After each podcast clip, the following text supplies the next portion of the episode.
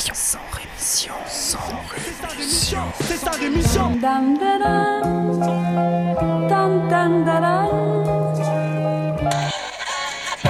de mon sang rémission. Des médias en masse, leur discours fout des outils. Tu parles du bruit et des odeurs, les plus polis parlent d'exotisme.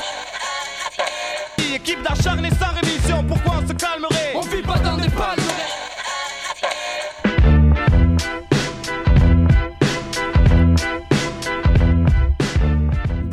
Bonjour à toutes et bonjour à tous, auditrices et auditeurs de Sans Rémission, et bienvenue à vous dans cette 18e émission de l'année. Encore une fois, cette semaine, je vais essayer de vous proposer dans Sans Rémission une vision de l'actualité un peu différente de ce que vous pourriez voir à la télé, écouter sur d'autres radios ou lire dans des journaux pas une mince affaire, mais bon, on essaye chaque semaine de proposer quelque chose d'un peu différent. Par exemple, aujourd'hui, on ira à Bruxelles, on ira au Sri Lanka et on parlera de nucléaire.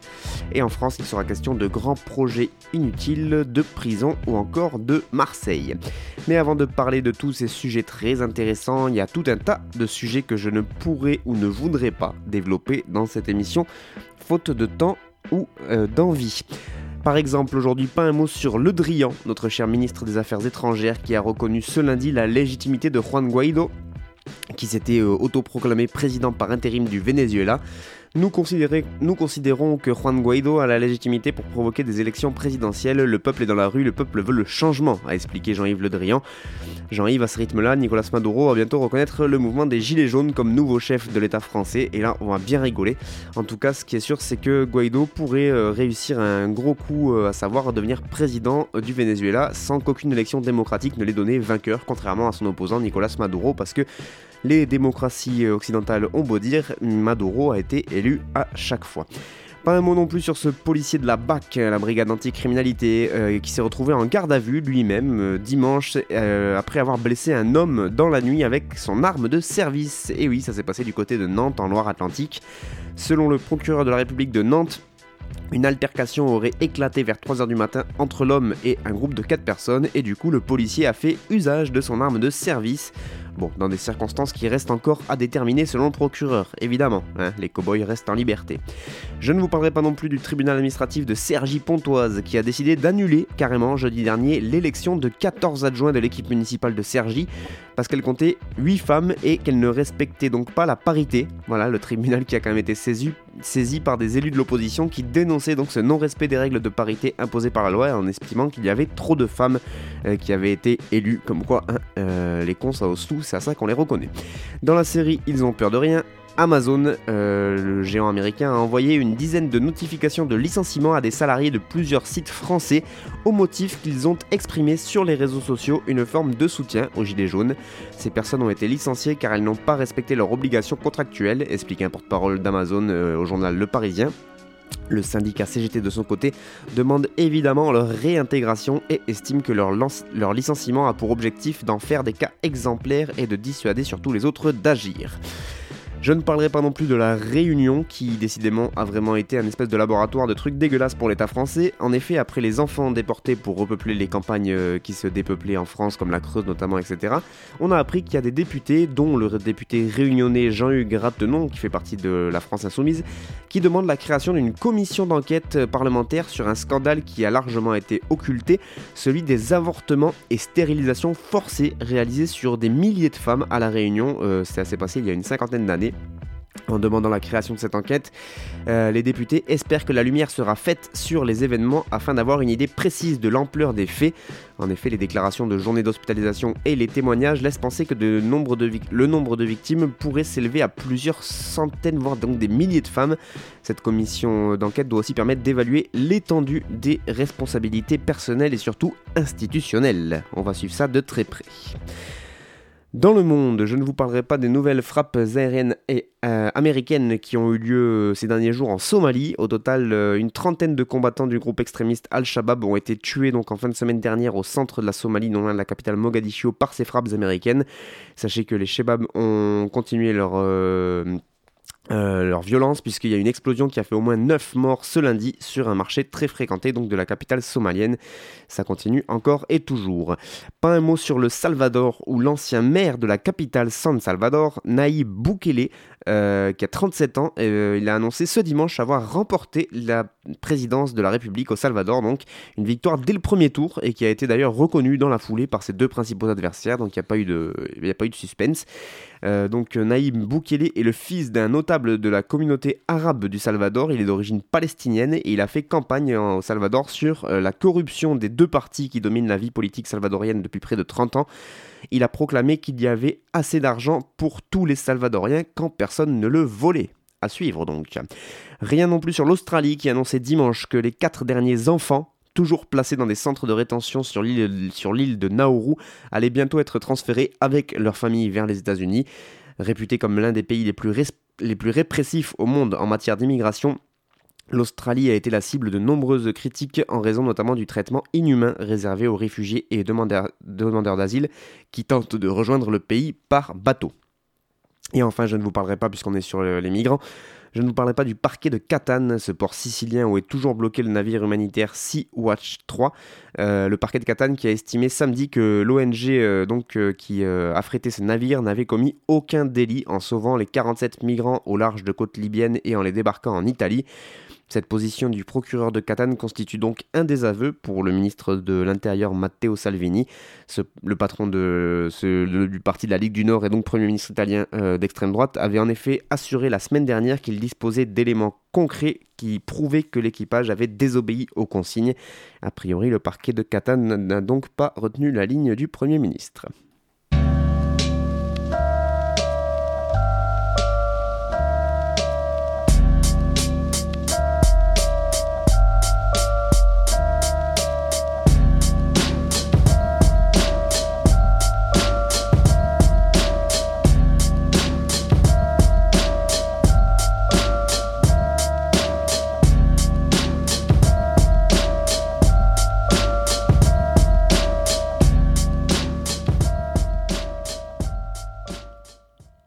Allez, on commence ce petit tour du monde hebdomadaire par un article sur le toujours très bon site orient21.info, article qui s'est intéressé au lobbying d'Israël à Bruxelles au cœur de l'Union européenne. En effet, l'auteur nous dit que si l'influence des groupes d'intérêt visant à préserver le soutien dont jouit Tel Aviv auprès des États-Unis et de notoriétés publiques, moins connue est l'activité de ces réseaux sur notre vieux continent. Depuis le début des années 2000, ces derniers s'emploient pourtant à asseoir leurs bonnes relations avec l'Union européenne et ses États membres. Première partenaire commercial, l'Union européenne a progressivement octroyé à Israël un statut d'allié privilégié dans des domaines cruciaux tels que la recherche scientifique, l'innovation ou le renseignement.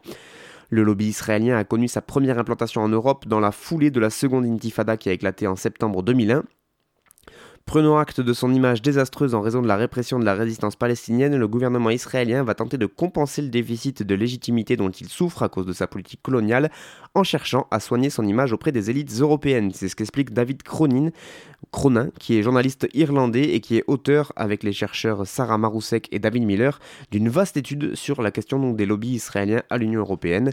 Domaine particulièrement scruté par ces organisations, la politique étrangère et de sécurité commune de l'Union européenne qui est fixée par les États selon la règle de l'unanimité. Une part importante de l'action du lobby israélien se déploie donc dès lors au niveau national, euh, en s'appuyant notamment sur le consensus pro-israélien qui prévaut notamment en Allemagne et en Europe centrale et orientale. L'influence exercée sur la Commission européenne qui dispose du monopole de l'initiative législative met en œuvre les décisions européennes et gère l'assistance financière aux pays tiers et les programmes de coopération revêt évidemment un intérêt fondamental pour ces lobbies. Il cultive également de puissants relais au Parlement européen, apprend-on, qui proviennent essentiellement des groupes de conservateurs euh, et réformistes européens. Israël peut aussi compter sur ceux qui voient en lui un bastion avancé de l'Occident contre l'islam. Du coup, il se recrute euh, dans les rangs les plus conservateurs ainsi que dans les droites radicales et extrêmes, avec lesquels Israël a entamé un rapprochement stratégique, malgré des rapports plus que troubles que certains de ces partis d'extrême droite entretiennent avec l'antisémitisme. L'efficacité du lobby ne peut s'expliquer uniquement que par la complaisance européenne, selon David Cronin toujours, qui déclare une partie de l'establishment européen et des États membres voit d'un bon oeil le rapprochement avec Israël et ne considère pas que la question des droits humains soit un motif valable pour le différer. Si l'opinion publique européenne perçoit toujours négativement l'influence d'Israël dans le monde, une partie du patronat euh, européen est séduite évidemment par les opportunités d'affaires avec ce pays. Il faut aussi rappeler que c'est un important débouché pour les armes européennes et que de l'autre côté, Israël est devenu un fournisseur de technologies militaires de pointe auprès des pays européens, notamment avec les drones armés qu'ils ont pu tester et expérimenter du côté de Gaza. Bref, tout un article qui a été très bien documenté que je vous encourage fortement à aller lire dans son intégralité sur le site orient21.info. On continue en parlant du Sri Lanka où le 23 janvier dernier, le Thousand Movement, un collectif de syndicats et de militants locaux, a organisé des manifestations dans 30 endroits différents à travers tout le Sri Lanka. Le mouvement appelle les plantations de thé à augmenter le salaire minimum de leurs employés à 1000 roupies, ce qui serait euh, donc le double de ce que touchent actuellement les travailleurs. Pour vous donner une idée, donc 1000 euh, roupies, c'est 4,80 euros voilà, qu'ils touchent par jour. Les manifestants affirment que la pauvreté augmente parmi les travailleurs du thé car les salaires stagnent alors que le coût de la vie augmente. Les ouvriers qui manifestent déjà depuis octobre 2018 après qu'un accord collectif sur l'augmentation de salaire des travailleurs des plantations n'a pas été signé à l'époque. Les ouvriers ont en effet rejeté une augmentation de 20%, puisqu'ils proposaient donc 100 roupies d'augmentation. C'est la Fédération des employeurs de Ceylan, qui est une organisation qui représente toutes les plantations de thé qui avait proposé cette augmentation de 20%. Donc pas assez selon les ouvriers, qui ont donc euh, continué la grève euh, depuis octobre 2018. Le 6 décembre dernier, c'est des centaines de milliers d'entre eux qui sont euh, des ouvriers des plantations de tous les districts concernés au Sri Lanka qui ont commencé une grève à durée indéterminée pour réclamer donc le doublement de ce salaire journalier et passer de 500 à 1000 roupies. Le Sri Lanka est le quatrième producteur et second exportateur de thé au monde. Et au fil des années, le thé de Ceylan a vu sa, popularité croître. C'est presque un cinquième de tout les thé vendu dans le monde qui vient du Sri Lanka. Et cette industrie emploie directement ou indirectement plus d'un million de personnes. La plupart des 500 000 ouvriers euh, du thé sont des Tamouls, descendants des ouvriers qui sont amenés au Sri Lanka par des colons britanniques au 19e siècle. Et plus de la moitié de ces 500 000 ouvriers sont évidemment des femmes. En comparaison avec le salaire national moyen, les ouvriers du thé sont traditionnellement très mal payés et dans de nombreux cas, ils doivent cueillir de 16 à 18 kilos de thé par jour pour ne pas voir leur salaire divisé par deux. Le gouvernement sri-lankais a proposé une hausse de salaire globale, mais dont l'augmentation se ferait progressivement sur 3 ans, et les ouvriers n'ont pas voulu signer cet accord. Ils exigent, eux, encore et toujours, un salaire de base de 1000 roupies quotidiennes. À suivre donc. On finit ces actualités internationales en parlant du nucléaire dans le monde avec un article qui est paru sur Reporter et qui reprend un rapport de Greenpeace qui nous explique en gros qu'aucun pays ne sait quoi faire de ces déchets radioactifs. On le savait un peu déjà, mais là il nous le prouve encore une fois. L'industrie électronucléaire produit des déchets à chaque étape du processus, insistent les auteurs du rapport. La première, l'extraction de l'uranium, laisse derrière elle des terrils de déchets qui menacent les populations locales en raison du dégagement de gaz radon et des eaux d'infiltration qui contiennent des déchets radioactifs La seconde, c'est le traitement de l'uranium qui avait engendré en 2011 2,3 milliards de tonnes de boue radioactive très fine. Enfin, l'enrichissement de cet uranium a laissé sur, le sur les bras des producteurs 1,7 million de tonnes d'uranium appauvri. Mais le rapport de Greenpeace s'intéresse particulièrement aux 250 000 tonnes de, combustible nucléaire usé, hautement radioactif et qui pour l'instant est, euh, est réparti dans 14 pays. Chaque année, 12 000 tonnes de combustible usé supplémentaires s'ajoutent à ce stock, donc issu des réacteurs qui sont actuellement en fonctionnement. Donc 12 000 tonnes par an qui s'ajoute aux 250 000 tonnes déjà présentes euh, à la surface du globe. Dans les pays euh, qui ont été étudiés par le rapport de Greenpeace, c'est évidemment à chaque fois la piste du stockage géologique, donc l'enfouissement souterrain concrètement, qui est privilégiée pour les déchets les plus radioactifs et donc les plus dangereux. Par exemple, la Belgique envisage un enfouissement dans la région de Moll, c'est dans le nord-est de la Belgique, mais le rapport euh, signale que dans le pays, des risques inhérents et multiples au projet ont été euh, dévoilés, une profondeur trop faible, une ventilation à côté de zones habitées, etc., etc., qui font que pour l'instant le projet a capoté. Au Japon, c'est un centre de recherche sur le stockage des déchets radioactifs qui a été installé à Oronobe, sur l'île d'Hokkaido. Mais là-bas, c'est la zone qui est hautement instable et qui regorge de fissures souterraines qui posent problème. Aucun site approprié sans risque sismique n'a été identifié et 21 gouverneurs de préfecture sur 46 ont déjà refusé d'accueillir des recherches sur l'enfouissement. Au moins, ça c'est clair. En Suède et en Finlande, les projets sont un peu plus avancés mais n'ont toujours pas abouti. En 2018, l'autorité suédoise de sûreté radiologique a approuvé le projet d'enfouissement en couche granitique qui est prévu du côté de Forsmark, c'est sur la côte nord de la mer Baltique, à condition de trouver une solution au risque de corrosion du cuivre des containers, ce qui n'a pas encore été trouvé. Du côté de la Finlande, c'est l'installation qui est en construction à Onkalo qui n'est pas non plus achevée. Enfin, concernant le Royaume-Uni, le rapport évoque euh, une sixième tentative du gouvernement britannique en 42 ans pour trouver une collectivité qui voudrait bien accueillir un, site d'enfouissement des déchets radioactifs, pour l'instant sans succès. Euh, le comté, par exemple, qui abrite le complexe nucléaire de Sellafield, a dénoncé un projet fondamentalement vicié euh, donc toujours pas de solution pour stocker euh, les déchets nucléaires au Royaume-Uni, ce qui s'est quand même lancé dans la construction de nouveaux réacteurs EPR à Hinkley Point, je vous le rappelle, donc a priori ça les dérange pas de savoir où foutre les poubelles, tant qu'ils peuvent continuer à produire de l'électricité. Bref. Et enfin les États-Unis, qui abritent quand même 30% du stock mondial de combustible nucléaire usé. Euh, donc ces États-Unis qui ont dû renoncer à leur projet d'installation souterraine qui devait avoir lieu du côté de Yucca Mountain. C'est un projet qui a été annulé par l'administration Obama en 2010 en raison du problème de l'acceptation scientifique et publique du projet. Et donc euh, voilà, toujours des gros soucis donc pour stocker ces euh, déchets radioactifs et euh, des projets qui, même s'ils ne sont pas encore au point, sont déjà extrêmement coûteux et donc, qui continuent à gréver le portefeuille de la recherche sur le nucléaire.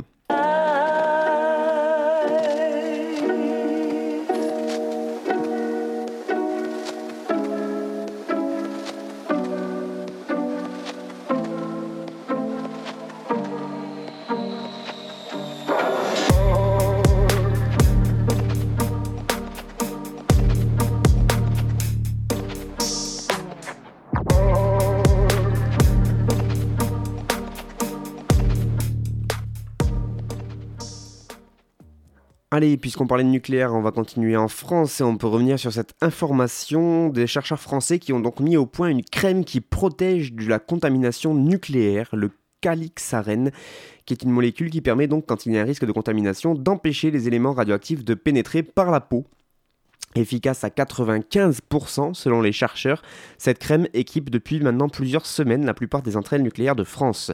Elle est utilisée en cas d'exposition à de la radioactivité car les protections traditionnelles ne sont pas toujours suffisantes. Voilà, on est content de l'apprendre.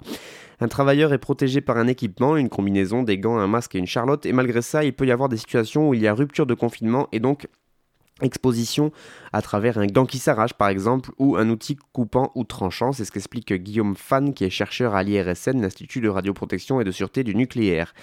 Dès qu'il y a suspicion ou contamination avérée, l'idéal est d'intervenir le plus rapidement possible, dit-il. Eh bien, sachez qu'en quelques semaines d'existence seulement, le calixarène a déjà été utilisé à plusieurs reprises dans des centrales nucléaires françaises, car dans chaque centrale, il se produit chaque année une dizaine d'incidents, dont on est rarement au courant, vous en conviendrez. Et donc jusqu'à présent, les consignes étaient, selon le professeur euh, Elias Fatal, qui fait partie de l'université Paris-Sud du CNRS, ces consignes étaient carrément indigentes. Il déclare c'était des consignes qui consistaient en un lavage assez simple avec des détergents, donc des produits d'hygiène de tous les jours, et qui pouvaient même, comme nos travaux l'ont montré, empirer la situation, c'est-à-dire en fait favoriser plus le passage à travers la peau de ces composés plutôt que de les retenir à la surface. C'est classe. Dans le futur, l'utilisation de cette crème lavante pourrait être étendue au grand public en cas d'accident nucléaire, d'actes de malveillance, et étendue aussi aux ouvriers, évidemment, des futurs démantèlements de centrales, et enfin encore aux hôpitaux qui pratiquent la médecine nucléaire. Pour les chercheurs, l'étape suivante, c'est évidemment d'aller plus loin que cette solution d'urgence. Avec la crème, on prévient le passage dans le sang puis dans les tissus et les organes, déclare le professeur Elias Fatal. Mais ensuite, si il a un super nom, Elias Fatal. Mais ensuite, si on arrive trop tard, il faudra envisager une deuxième approche qui est celle de capter dans les organes les radionucléides contaminants. Les chercheurs veulent ainsi euh, trouver la façon d'éliminer la radioactivité déjà entrée dans les poumons, le foie ou encore les os. Donc a priori, ça paraît quand même plus simple de trouver un traitement contre le nucléaire que de savoir euh, où stocker les déchets du nucléaire. Ça, voilà, vaut mieux euh, agir évidemment sur les conséquences que sur les causes. On continue ces infos nationales en parlant de grands projets inutiles qui ont pris un peu de plomb dans l'aile, avec tout d'abord le projet Europa City et le rapporteur public du tribunal administratif de Cergy-Pontoise qui a été saisi par les opposants, donc à Europa City, et qui s'est prononcé en faveur d'une annulation pure et simple du plan local d'urbanisme de la ville de Gonesse, un plan qui avait été euh, adopté en septembre 2017 euh, et en grande partie adopté pour permettre la réalisation d'Europa City, mais voilà, ça ne marche pas au motif qu'une information insuffisante, euh, il y a eu une information insuffisante du public sur les impacts environnementaux de ce projet, ce projet qui aussi a une consommation excessive de terres agricoles, et enfin, selon toujours donc euh, le tribunal, tribunal administratif de Sergi Pontoise, il y a l'absence de prise en compte de l'offre commerciale déjà existante. Voilà, la décision définitive du tribunal va être rendue le 22 février prochain et tous les opposants à Europa City l'attendent avec une certaine impatience. Si le PLU, donc le plan local d'urbanisme, était annulé, les terres retrouveraient de facto l'usage strictement agricole qui était prévu par l'ancien PLU. Après l'annulation par le même tribunal le 6 mars 2018 de l'arrêté préfectoral qui autorisait la création de la zone d'aménagement concerté, la ZAC du triangle de Gonesse, eh bien, si euh, ce PLU euh, se voyait encore annulé, le projet d'aménagement se verrait donc sérieusement fragilisé. Nous avons six mois pour obtenir une décision politique de renoncement à Europa City et à l'aménagement du triangle, sans quoi nous devrons organiser une résistance sur le terrain au risque d'affrontement avec la police. C'est ce que déclare Bernard Lou, qui est le président du collectif pour le triangle, le triangle de Gonesse, qui était un des animateurs donc de cette guerre judiciaire pour l'instant qu'ils ont menée euh, contre l'urbanisation de cette zone. Pour l'heure, l'État est resté ferme dans sa volonté d'aménager ces terres. Coincées entre les aéroports de Roissy et du Bourget, ces terres sont considérées comme un axe stratégique de développement économique pour la structure étatique. Je vous rappelle que ce projet Europa City est un méga complexe de loisirs et de commerce qui est censé s'implanter dans les champs du triangle de Gonesse dans le Val d'Oise au nord de Paris. Un investissement de 3,1 milliards d'euros euh, qui est porté par le groupe Auchan et le conglomérat chinois Vanda qui est devenu ce projet un symbole euh, du bétonnage des terres agricoles. Et un autre projet symbolique, cette fois, c'est la ligne ferroviaire à haute vitesse Lyon-Turin, le fameux LGV ou TAV en italien, pour Tran Alta Velocita. Et euh, cette ligne qui ne se fera pas. C'est en tout cas ce qu'a assuré dimanche dernier le vice-premier ministre italien Luigi Di Maio. Il déclare à la fin la TAV, donc euh, le nom italien pour le TGV Lyon-Turin, à la fin la TAV ne se fera pas, c'est euh, donc en substance ce qu'il a dit, ce chef du mouvement des 5 étoiles, au risque de créer des tensions avec la France, mais surtout avec l'autre membre de la coalition au pouvoir avec qui il a pris le pouvoir en Italie, la Ligue du Nord d'extrême droite de Matteo Salvini. Et oui, puisque c'est une alliance entre la Ligue du Nord d'extrême droite et ce mouvement des 5 étoiles qui euh, est au gouvernement actuellement en Italie. Et donc on a Matteo Salvini, Premier ministre italien, qui est pour la ligne, et Luigi Di Maio, qui est le vice-premier ministre, qui est contre. L'annulation de la construction de cette ligne ferroviaire à haute vitesse qu'il considère comme un gaspillage d'argent public était l'un des chevaux de bataille de ce mouvement 5 étoiles en Italie pendant la campagne électorale au contraire de la Ligue du Nord, dont l'électorat, en grande partie situé dans le nord riche et développé de l'Italie, est plutôt favorable à cette ligne. Plus tôt on l'a fait, mieux ce sera, avait même déclaré vendredi dernier Matteo Salvini lors d'une visite euh, du chantier du côté italien. Euh, il a notamment rappelé évidemment les 50 000 emplois en jeu dans ce chantier. Du côté de chez nous, la ministre française donc des Transports Elisabeth Borne a invité vendredi l'Italie à prendre rapidement des décisions pour respecter le calendrier. Il y a des échéances qui nécessitent que des décisions soient prises dans un calendrier compatible avec la mobilisation des financements européens, a-t-elle souligné, en évoquant la position claire de la France sur la poursuite de ce projet, puisqu'en effet la France, elle, a toujours soutenu euh, ce projet. Je vous rappelle qu'il y a des gens qui luttent encore euh, et toujours euh, dans les vallées italiennes, dans les vallées alpines italiennes, contre la construction de cette ligne donc de TGV. les Notaves, comme ils s'appellent. L'élément central de cette ligne Lyon-Turin est un tunnel de 57 km qui va coûter 8,6 milliards d'euros et qui a commencé à être creusé dans les Alpes des deux côtés de la frontière. Direction maintenant la Guyane et plus précisément les prisons guyanaises ou avec six, avec, enfin plus précisément la prison guyanaise puisque pour l'instant il n'y a qu'une en Guyane où avec 6 détenus dans 11 mètres carrés, les conditions de détention au centre pénitentiaire de Rémy-Montjoly euh, sont inhumaines selon le rapport alarmant de la contrôleur générale des prisons euh, qui est, euh, donc, a été rendu public la semaine dernière. Le constat, dressé lors d'une visite de cette prison du 1er au 12 octobre dernier fait apparaître un nombre important de dysfonctionnements graves en violation des droits fondamentaux des personnes incarcérées et elle justifie donc cette procédure d'urgence de la contrôleur générale des lieux de privation de liberté, Adeline Hazan. Malgré des recommandations émises à l'issue d'une première visite de l'établissement en 2008, la situation s'est encore dégradée, déplore-t-elle. Ouverte en avril 1998, donc depuis, près de, depuis plus de 20 ans. L'unique prison de Guyane souffre d'une surpopulation chronique malgré une réduction notable du nombre de détenus qui sont passés de 907 euh, prisonniers en décembre 2016 à 736 en octobre 2018. Oui mais voilà le problème c'est que dans cette prison il n'y a que 614 places et donc le surpeuplement dont le taux moyen est de 125% commence dès les quartiers des arrivants dont les cellules ont été doublées avec parfois des matelas installés à même le sol. Dans la maison d'arrêt des hommes, 2 à 3 détenus cohabitent dans des cellules individuelles de 10 mètres carrés. 6 personnes vivent dans des cellules doubles de 22 mètres carrés, mais qui sont donc réduites à 11 mètres carrés une fois qu'on a déduit l'emprise des lits, des toilettes et de la table. Effectivement, ça commence à faire un peu petit, hein, n'est-ce pas, pour... Euh, 6 euh, personnes, 11 mètres carrés, je vous laisse euh, bah, vous imaginer ce que ça fait, en fait c'est assez hallucinant. Au quartier des femmes, deux mères sont détenues avec leurs nourrissons en cellule ordinaire, faute de place suffisante à la nurserie de la prison. La contrôleur s'inquiète aussi de l'insalubrité des cellules et de l'hygiène désastreuse dans l'établissement, qui a déjà été fortement dégradé par le climat tropical. En réponse à toutes ces recommandations de cette contrôleur générale des lieux de privation de liberté, la ministre de la Justice, Nicole Belloubet, a rappelé qu'il y avait un projet de construction d'une maison d'arrêt à Saint-Laurent-du-Maroni et qu'il allait donc avoir 500 places de détention supplémentaires en Guyane, donc a priori, faut pas s'inquiéter. Enfin, on finit par un petit tour à Marseille où une nouvelle manifestation de la colère a réuni plus de 3000 Marseillais samedi dernier. Ça s'est passé donc trois mois après l'effondrement de deux immeubles insalubres qui avaient fait, je vous le rappelle, 8 morts. Ça s'est passé le 5 novembre rue d'Aubagne dans le centre de Marseille. Depuis, 2000 personnes ont été évacuées de leur, logement par euh, précaution et les signalements d'immeubles menaçants se sont multipliés à travers toute la cité phocéenne. À ce jour, c'est 2017 Marseillais qui ont été évacués par précaution, donc de 248 immeubles qui sont devenus des immeubles fantômes.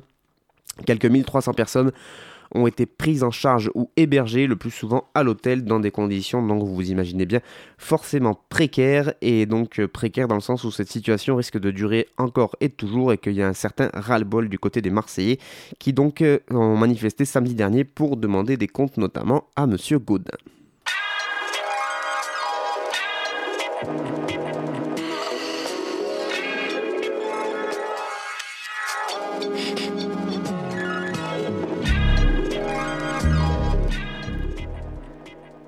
C'est la fin du 100 émission pour cette semaine. Merci beaucoup à vous de l'avoir suivi. À la musique, c'était Loudon, producteur de Los Angeles, euh, qui est notamment le beatmaker attitré d'une excellente rappeuse qui s'appelle Rêverie, que je vous conseille fortement.